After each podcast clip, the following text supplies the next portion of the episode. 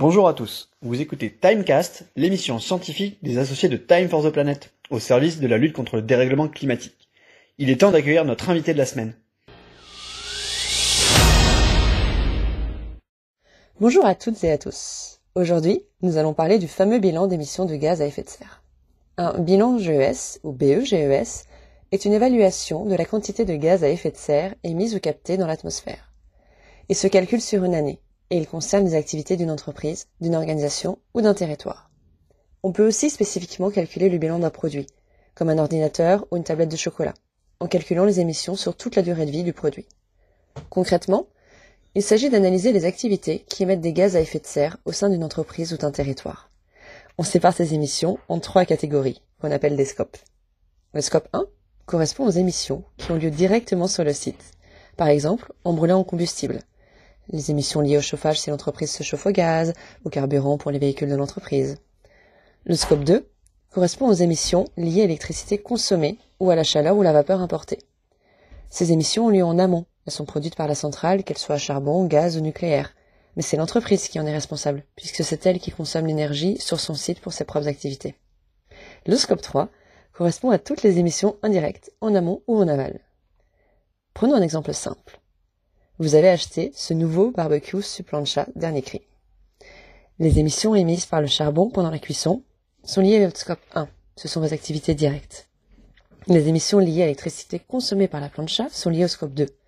Certes, vous avez juste appuyé sur le bouton, mais quelque part, en amont, une centrale ou une éolienne a travaillé pour vous. Puis, il a fallu construire ce barbecue, qui devra aussi être recyclé comme déchet. Tout cela émet des gaz à effet de serre.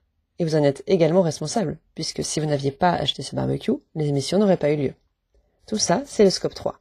C'est ce qui se passe avant et après usage. Ces émissions sont ensuite reliées à ce qu'on appelle un facteur d'émission. Par exemple, un kilowattheure électrique en France émettait 57 grammes CO2 en 2018. Mais le facteur d'émission serait différent ailleurs, en Allemagne par exemple, puisqu'il dépend du mix énergétique de chaque pays. Pour connaître l'impact en équivalent CO2, il suffit de multiplier la consommation d'énergie de l'activité au facteur d'émission. Il existe de très grandes bases de données scientifiques qui recensent tous ces facteurs d'émission. En France, la méthode reconnue est le bilan carbone de l'ADEME, l'Agence de la transition écologique, mais il en existe d'autres. Par décret, les entreprises de plus de 500 salariés sont obligées de calculer leurs émissions sur les scopes 1 et 2. Avant de finir, apprenons donc ensemble à déchiffrer le discours d'une entreprise quand elle vous dit qu'elle travaille à réduire les émissions sur ses activités. Ça veut dire qu'elle essaye de réduire les émissions sur ses scopes 1 et 2.